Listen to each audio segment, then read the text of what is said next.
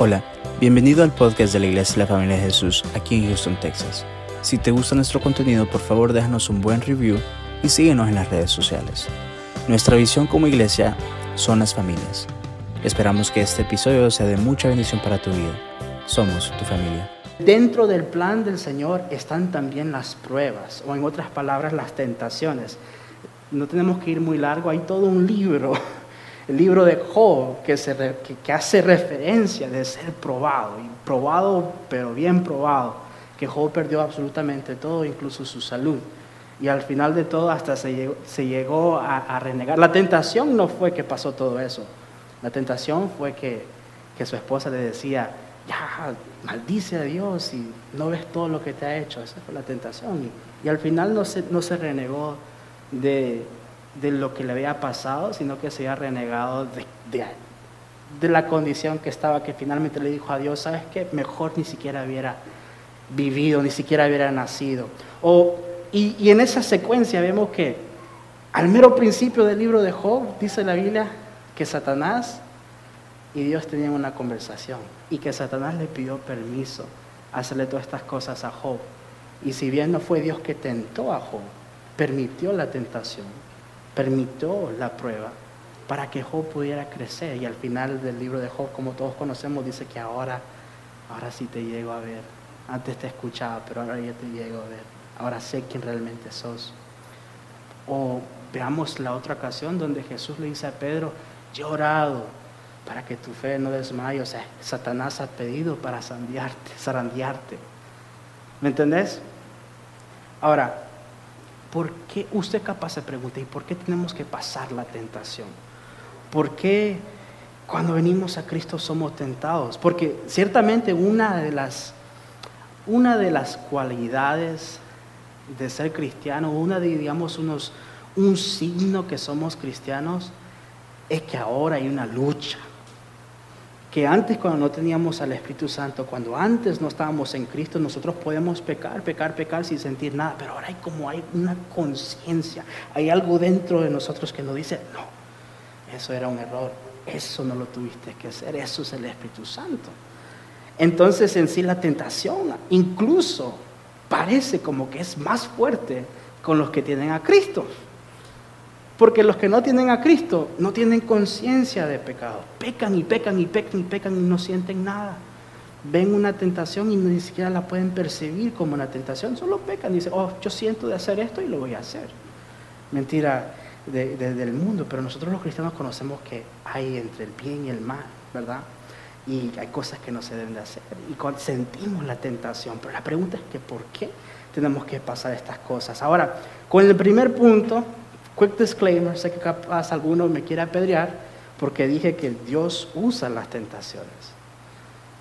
Pero aquí en Santiago, capítulo 1, vayamos ahí, Santiago, capítulo 1, versículo 13 al 15, dice algo muy interesante. Dice, cuando alguno es tentado, no diga que es tentado de parte de Dios. Ustedes no tiene mucho, ¿cómo puedo decir?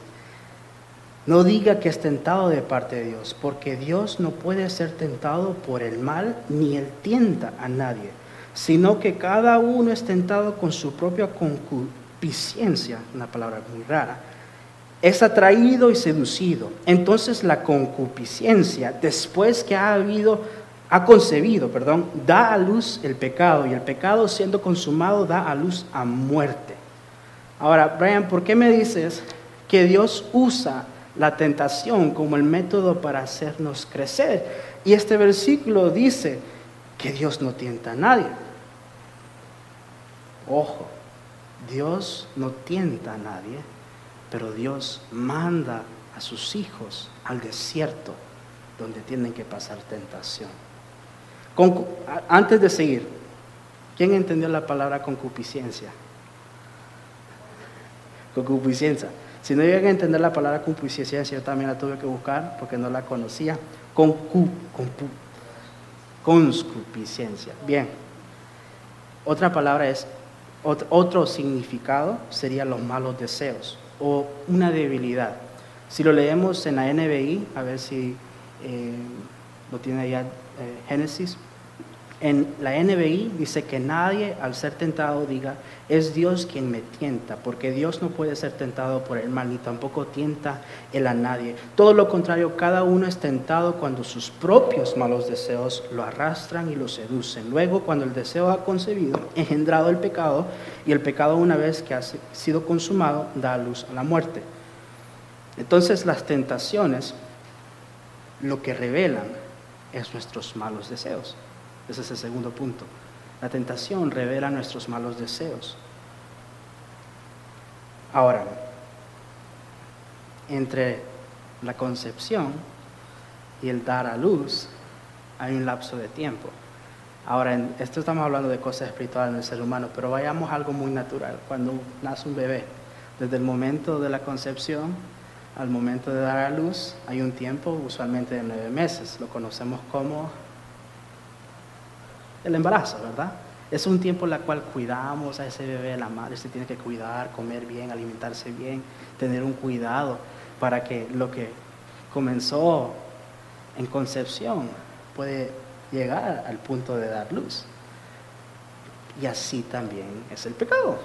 Dice aquí Santiago que el pecado comienza en la concepción de los malos deseos. Y pasa un tiempo y da luz al pecado. Ahora, ahora el mundo es muy usual que es una muchacha, no quiere tener un bebé, puede ir a una clínica y hace una, un procedimiento clínico y aborta el bebé. Entonces para del momento de ser concebido, el bebé, a llegar a la luz, lo mata y el bebé nunca llega a vivir. Ahora, un poco gráfico, pero también es así el pecado. Del momento que es concebido en nuestra mente este mal deseo, hay un tiempo, digamos, de embarazo espiritual que si nosotros le damos rienda suelta, es decir, si nosotros seguimos pensando en esos malos deseos, si seguimos abriendo paso para esos malos deseos, si mantenemos puertas abiertas tarde o temprano, va a terminar en pecado. Sí o sí. Entonces tenemos que cortar la raíz a esos malos deseos para que nunca lleguen a hacerse pecado. Ahora, a lo que había mencionado un poquito antes, ¿cómo es posible, Brian, que dices que el Señor usa las tentaciones para hacernos crecer? Pero después Santiago dice que nadie entienda, Dios no tienta a nadie. Bueno, aquí está la clave. Vayamos a Lucas capítulo 4, versículo 1 al 2. Esto hace un pequeño previo cuando Jesús fue al desierto, fue tentado por el enemigo. Pero muy clave, los primeros dos versículos del capítulo 4 de Lucas dice, Jesús lleno del Espíritu Santo, volvió del Jordán y fue llevado por el Espíritu al desierto por cuarenta días y era tentado por el diablo y no comió nada en aquellos días pasados los cuales tuvo hambre. Aquí Lucas 4, versículo 1 al 12, nos dice que Jesús, después de ser bautizado y después de recibir el Espíritu Santo, es decir, después de ser ungido, el mismo Espíritu Santo lo manda al desierto. Y no lo mandó a un hotel de cinco estrellas, lo mandó al desierto a ser tentado, a ser probado. Entonces Dios no tienta, no nos tienta a nosotros, no nos da tentaciones, pero nos lleva a lugares de prueba, donde va a haber tentación. Y yo no estoy hablando de cosas, de lugares específicos, yo no estoy diciendo vaya a una cantina, vaya a un club, no estoy diciendo eso, eso es contrario de lo que estoy hablando. Pero lo que quiero decir, que van a, van a haber momentos en nuestra vida donde el Espíritu Santo nos lleva a un desierto espiritual, donde estamos tentados. tentaciones de cualquier cosa, puede ser lujuria, puede ser envidia, puede ser chisme. Le voy a dar un tip, un tip súper, súper rápido. Eh, esto sirve para cómo desafiar la lujuria, eh, el chambre y varios vicios como el alcohol. El momento que entre el mal deseo en tu mente, ora. Sencillo, sencillo. Pruébelo, pruébelo usted. Cuando esté en su casa, cuando salga de aquí, si usted está, entra un mal deseo, comienza a orar. Y dígale al Señor, Señor, esto no viene de ti, esto no viene de ti. Yo voy a reemplazar estos malos deseos por los deseos tuyos, Señor. Declárelo. Decláralo porque su boca tiene poder. Entonces vemos que el Espíritu Santo, es decir, que Dios mismo mandó a Jesús al desierto a ser tentado. Entonces tuvo que pasar esa prueba. El desierto, nosotros en la Biblia lo conocemos como un lugar de refinamiento. Es el lugar donde Dios prueba nuestra fe. Es necesario pasar y vencer Ojo, pasar y vencer las tentaciones para poder ser usado por Dios. Fue después de Jesús pasar el desierto y pasar las tentaciones que su ministerio comenzó. Fue después de eso que su ministerio comenzó. Ahora, esto va a sonar un poco fuerte, pero si no pasamos la tentación en el desierto en nuestra vida espiritualmente, ciertamente moriremos en el desierto. Y es bíblico había todo un pueblo que pasó 40 años en el desierto y nunca llegó a ver lo que Dios le prometió. Ojo, algunos de nosotros tenemos promesas de Dios y uno dice, bueno, si el Señor lo prometió, el Señor lo hará. Eso no es lo que dice mi Biblia. Lo que dice mi Biblia es que les prometió a ellos la tierra, pero porque ellos no creyeron en Dios, tuvieron que estar en el desierto por 40 años y no llegaron a entrar a la tierra prometida. Entonces en nuestra vida espiritual, Vamos a pasar un tiempo de desierto y creo que hace un par de domingos, Robert, un domingo había hablado que nosotros como iglesia se siente como que estamos pasando un desierto. Bueno, ojo iglesia, el que tenga oídos para oír, que oiga. Si nosotros estando en un desierto no llegamos a pasar esta prueba, si no podemos vencer la tentación, lo que el Señor quiere que nosotros aprendamos en esta temporada de nuestra vida, aquí nos vamos a quedar. Y los que van a entrar a la tierra prometida van a ser otros van a ser otra generación, no siquiera, capaz no, esta generación, pero capaz otras iglesias van a poder llegar a recibir la bendición que se ha prometido en este lugar. ¿Acaso no hemos escuchado profecías que de, de Houston es que iba a salir otro avivamiento? ¿O se han olvidado? No, yo me acuerdo y he escuchado varias veces que de Houston decía el pastor Quijano.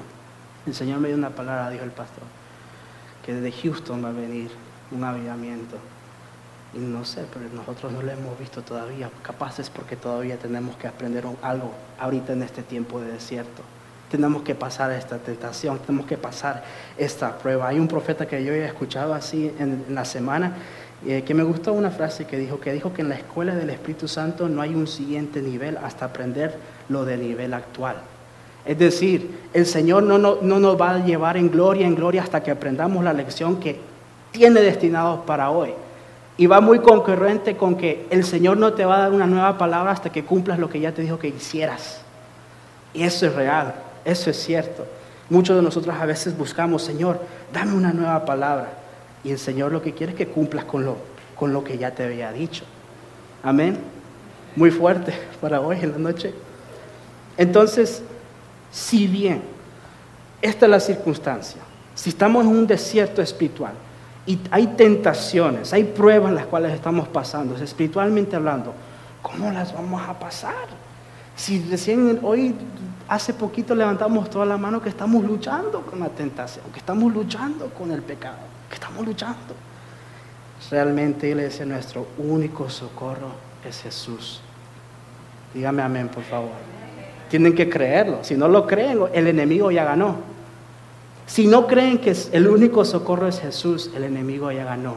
El enemigo no puede tocarte, no puede tocar tu familia, no puede quitarte cosas, no te puede afectar, pero ¿sabes lo que sí puede hacer? Te puede hacer creer una mentira de tu identidad, de lo que sos. Y muchas veces el enemigo nos quiere mentir y decir que Dios no está, incluso a nosotros los cristianos. Vayamos al libro de Hebreos capítulo 4, versículo 14 al 16. Hebreos capítulo 4, del verso 14 al 16. Por tanto, teniendo, teniendo un gran sumo sacerdote que traspasó a los cielos, Jesús, el Hijo de Dios, retengamos nuestra profesión, porque no tenemos un sumo sacerdote que no pueda compadecerse de nuestras debilidades. Entonces Jesús entiende la tentación, sino uno que fue tentado en todo según nuestra semejanza, pero sin pecado. Acercándonos, acerquémonos pues confiadamente al trono de la gracia para alcanzar misericordia y hallar gracia para el oportuno socorro. había dicho el segundo punto que las tentaciones revelan nuestros deseos. Ahora, interesante lo que pasa en Cristo y lo vimos aquí en el versículo 15, no sé si llegó a captarlo, pero las tentaciones revelan la naturaleza de Dios en Jesús, el Espíritu Santo que lleva y la unidad que tiene con el Padre. Porque en el desierto cuando Jesús fue tentado, no reveló la naturaleza pecaminosa que estaba dentro de él, no, no, reveló su debilidad, no reveló, o sea, sus malos deseos, sino que reveló su fortaleza, su fortaleza en el Señor, su fortaleza espiritual, su naturaleza divina. Es por eso, iglesia, que nuestra fe no es en vana.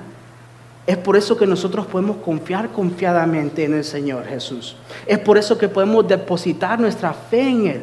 Porque aquí todos aquí tenemos una naturaleza carnal que sí o sí queremos pecar.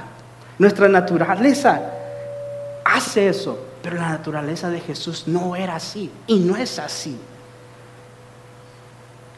nosotros somos tentados y caemos muchas veces, sino todas las veces. Jesús fue tentado y permaneció firme, fuerte, aún estando débil, habiendo ayunado y habiendo no comido ni bebido. Se mantuvo fuerte, es por eso que nuestra confianza puede ser en Él. Dice la palabra ahí que hemos leído, que Él fue tentado en todas las maneras semejantes al hombre. Ahora usted es capaz de decir, pero Jesús no fue tentado con, la pornografía, ni con el Facebook. No se refiere a las cosas específicas, sino en las tres categorías de, pecado que, que somos tentados. Solo hay tres, los deseos de la carne, los deseos de los ojos, es decir, la codicia, y la vanagloria de la vida. Los deseos de la carne es fácil de entender. Cosas como los deseos que uno siente. Hambre, lujuria y, otras cosas. Los deseos de los ojos son las cosas que queremos que se ven bonitas. Ojo, ese fue, ese fue la tentación de Eva, que fue Eva pasó esa tentación. Porque vino la, la, serpiente y le dijo un montón de cosas a Eva, pero Eva viene y dice la Biblia que vio la manzana con agrado y codició la sabiduría que supuestamente iba a obtener. Y cayó en el pecado y mordió la manzana. Son los deseos de los ojos. Y la vanagloria de la vida. La vanagloria de la vida es, es, sentirse, primero estar en un, verse uno mismo en un nivel alto. Y después esperar que todos lo admiren a ellos. Estas fueron las tres, las tres tentaciones que Jesús pasó. Primero el enemigo viene y le dice, Satanás, diablo, como quieras decirle, le viene y dice, convierte este, estas piedras en pan. Le dice, no solo de pan vivirá el hombre, sino de toda palabra que venga de Dios. Después le viene y le dice, adórame a mí, yo te doy todo, todos los reinos que se me han dado a mí. Te voy a dar todos estos, todo esto, todo esto. Le dice, no, no, voy a adorar ni servir a nadie más que, a mi Dios. Y por tercero le dice, tírate de este precipicio. Y los ángeles te van a agarrar si eres hijo de Dios. Ahí viene atacando incluso con su propia eh, divinidad y le dice, no, no voy a tentar al Señor. Esas fueron las tres tentaciones. Y, nosotros pasamos estas tres tentaciones. Ahora, voy a hacer una pequeña pausa. Sé que me estoy cortando un poco de tiempo, pero voy medio rápido, pero muy importante que tengamos estas cosas en claro. El Señor lo había puesto en mi corazón. Una pequeña pausa con los deseos de los ojos. Aquí en este país, la mayoría de congregaciones evangélicas, los deseos de los ojos no permite que la palabra de Dios dé fruto en nuestras vidas. Voy a decir otra vez, los deseos de los ojos, esta tentación de la codicia, de, tener las cosas agradables, no permite que la palabra de Dios dé fruto en nuestra vida. No sé si usted se llega a acordar de la parábola del sembrador. Dijo Jesús que había un sembrador y que andaba tirando semillas. Había unas semillas que caían ahí en el camino otras en lugares de tierra con piedra, otros con eh, lugares donde habían eh, weeds, monte, y otro lugar donde caía en buena tierra. Y no entendían los discípulos qué significaba esta parábola, porque decía que el reino de Dios era tal como el sembrador y les dijo la parábola. Y le viene y les hace una explicación. Y queda en cuatro cosas, cuatro respuestas ante la palabra de Dios. Es decir, usted viene a la iglesia y escucha la palabra de Dios, hay cuatro respuestas que usted me puede dar ahorita. Y no a mí, pero a Dios. Una, ninguna. Usted es como la semilla que está en el camino y no responde, nunca crece, no, no de ofrecer. Puede ser usted como la semilla que cayó en las piedras, que dice que la semilla cayó en las piedras, creció rápido, pero como no tuvo raíces, cuando vino el sol, la quemó. Es una respuesta emocional. Tercero, uno que cayó en espinos. Uno que cayó en espinos y que no llegó a crecer bien. Es una respuesta mundana. Esa, dice Jesús que, ahorita lo vamos a ver qué es lo que dice Jesús, o puede caer en una buena tierra. Una respuesta que da frutos. Pero específicamente a lo que había dicho, los deseos de los ojos no permiten que la palabra de Dios dé fruto en tu vida, tiene que ver con la semilla que cae en espinos. Porque Mateo 13, 22, no vayamos ahí por cuestión de tiempo, solo presten atención y si lo tienen aquí, mucho mejor.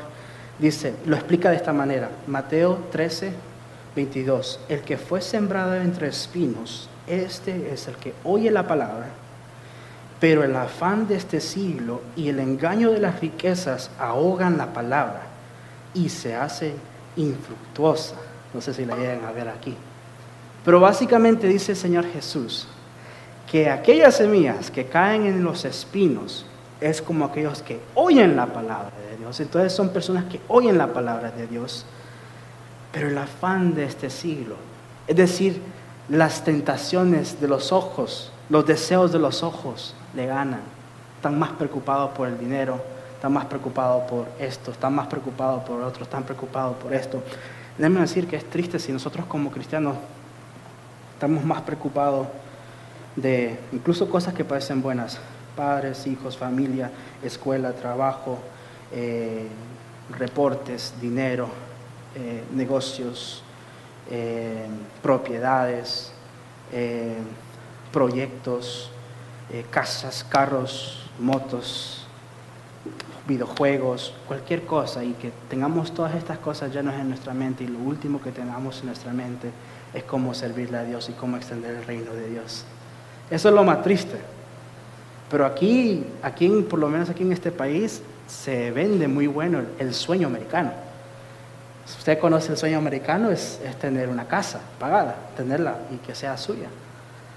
Y muchos de nosotros, bueno, no sé, por lo menos he visto aquí, eh, y más porque ya próximamente me va a tocar a mí trabajar y, buscar, no sé, mi lugar aquí, el sueño americano, me doy cuenta que la mayoría de nosotros podemos llegar a correr riesgo, a enfocarnos más en el afán del día y trabajar 30, 40, 50, 60 años para tener un montón de cosas. Y Jesús, Señor, Jesús, Señor Jesús en una ocasión le dice a sus discípulos, ¿qué, ¿qué provecho tiene que ustedes lleguen a alcanzar todo lo que quieran en este mundo si pierden su alma? Si pierden lo más precioso, lo más valioso, lo, más precioso, lo más valioso. Y digamos que usted es cristiano, entonces usted ya es salvo, ya, ya tiene entrada, como por fuego, dice la Biblia. Sería un poco triste si llegáramos al cielo y el Señor nos muestra lo que pudo ser nuestra vida. Nosotros valoramos más un montón de cosas y lo último que pensamos es en el reino de Dios. poco fuerte, ¿verdad? Pero hay que meditar estas cosas. Dice la palabra de Dios que la verdad nos hace libre, amén. Si conocemos estas cosas, las estamos escuchando, las estamos leyendo, y el Señor nos está diciendo algo en nuestro corazón. No se trata de lo que digo yo, sino lo que el Espíritu Santo en este momento les dice a ustedes. Esa es la verdad que nos hace libre. La verdad que nos hace libre. Si retrocedemos a Santiago y vemos nosotros cuando dice que los malos deseos pues, primeramente son concebidos y después dan a luz a los malos deseos, eh, perdón, a los, al pecado, y luego se realizan, son consumados y dan luz a muerte. Ahora la razón por la cual en primer lugar son concebidos los malos deseos es porque hay una naturaleza pecaminosa, ¿verdad? Porque para un bebé ser concebido no se lo tengo que explicar cómo que funciona, pero tiene que haber un acto, ¿verdad? Ahora en lo espiritual tiene que haber un acto para poder concebir malos deseos. Y en realidad es una condición, no un acto, sino que nosotros tenemos esta condición de naturaleza pecaminosa. Y por cuestiones de tiempo no, yo voy a leer los próximos versículos, pero en Marcos capítulo 7, versículo 20 al 23, Jesús habla sobre esta condición pecaminosa. Dice, luego añadió, lo que sale de una persona es lo que lo contamina, porque de adentro del corazón humano salen los malos pensamientos, la inmoralidad sexual, los robos, los homicidios, los adulterios, la avaricia, la maldad, el engaño, el libertinaje, la envidia y la calumnia, la arrogancia y la necesidad. Todos estos males vienen de adentro y contaminan a la persona. Viene Jesús y dice, el corazón del hombre es así. De ahí que provienen todas estas cosas, de la naturaleza pecaminosa de nosotros. Ahora, cuando hablamos de la concepción de malos deseos y que llegan a tener luz en, lo que es el pecado, Cristo específicamente hace mención de ciertas cosas referente a esto, lo que dijo Santiago. Y vamos a leer muy rápidamente, voy a leer yo lo que dice en Mateo capítulo 5, verso, verso 27 al 30. Esto tiene que ver con la codicia, capaz lo han escuchado. Dice, oíste que fue dicho, no cometerás adulterio. Pero yo os digo que cualquier que mira a una mujer con, para codiciarla, ya adulteró con ella en su corazón. Por tanto, si tu ojo derecho te es ocasión de caer, sácalo y échalo ante ti, porque es mejor que se pierda uno de tus miembros y no que todo tu cuerpo sea echado al infierno. Y si tu mano derecha te es ocasión de caer, córtala y échala de ti, pues es mejor que pierdas uno de tus miembros y no todo tu cuerpo sea echado al infierno. Jesús va otro mile, otro extra mile, más que Santiago. Santiago dice que primero nuestros se conciben los malos deseos, pasa un tiempo y dan a luz a pecado.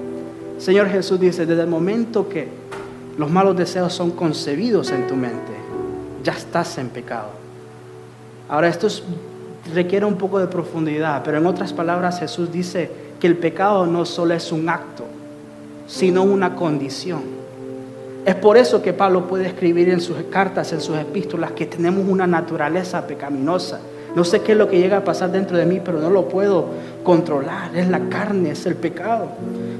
Punto número cuarto, este es el último. Por medio de Cristo es que Dios ha dado una nueva naturaleza en nosotros. Amén. Lo explica Pablo así.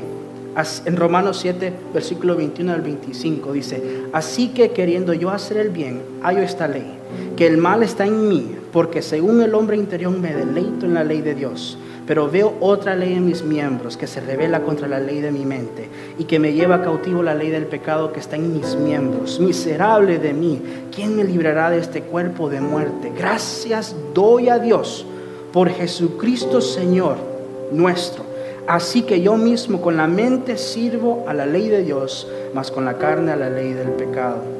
Y después, en ahí muy siguiente en Romanos 8.1 dice, ahora pues ninguna condenación hay para los que están en Cristo Jesús, los que andan conforme a la carne, sino como, no como los que andan conforme a la carne, sino conforme el Espíritu.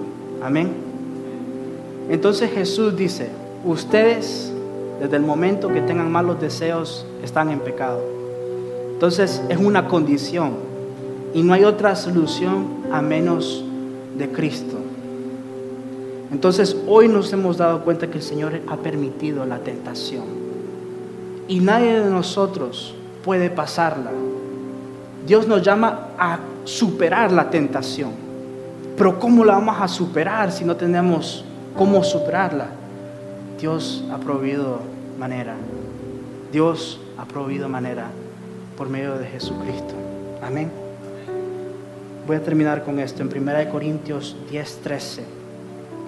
No os ha sobrevenido ninguna tentación que no sea humana, pero fiel es Dios que no os dejará ser tentados más de lo que podéis resistir, sino que dará también juntamente con la tentación la salida para que podáis soportar.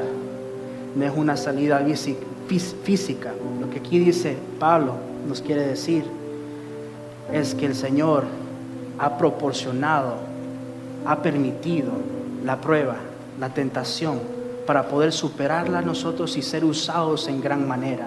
Y delante de cada obstáculo, cada prueba, cada tentación, el Señor nos da el poder. Esa es la salida. Nos da el poder de resistir. ¿Usted le cree, iglesia? Nuestra tentación puede ser vencida. El enemigo capaz nos ha mentido y nos ha dicho, no, tú vas a seguir en esto, si esta es tu debilidad. Las tentaciones muestran nuestras debilidades. ¿Sabes lo que significa? Significa que esa es la área que nosotros tenemos que dejar que Dios tome el control. Las áreas en las cuales nosotros somos tentados son las áreas que el Señor quiere de nosotros. Muchos de nosotros queremos esconder nuestras tentaciones, nuestras luchas y parentar como que todo esté bien. Y si pecamos y caemos, bueno, Señor, me perdonas, amén, y seguimos andando. No, Señor quiere que pauses, porque cada tentación, cada prueba es una nueva oportunidad para que el Señor se glorifique en tu debilidad. ¿Han escuchado eso? Que el Señor muestra su gloria en nuestras debilidades. Entonces, si no hay condenación para nosotros los hijos de Dios, tenemos que ver la tentación no como una caída. Dice la palabra de Dios, siete veces cae el justo y siete veces se levanta. No dijo siete veces, no dijo, se cae una persona y ya está mal. No, no. Siete veces se cae el justo y siete veces se levanta. Es decir, que es justo cuando estaba arriba y era justo cuando estaba abajo. ¿Sabes por qué? Porque Cristo es el que nos redime a nosotros.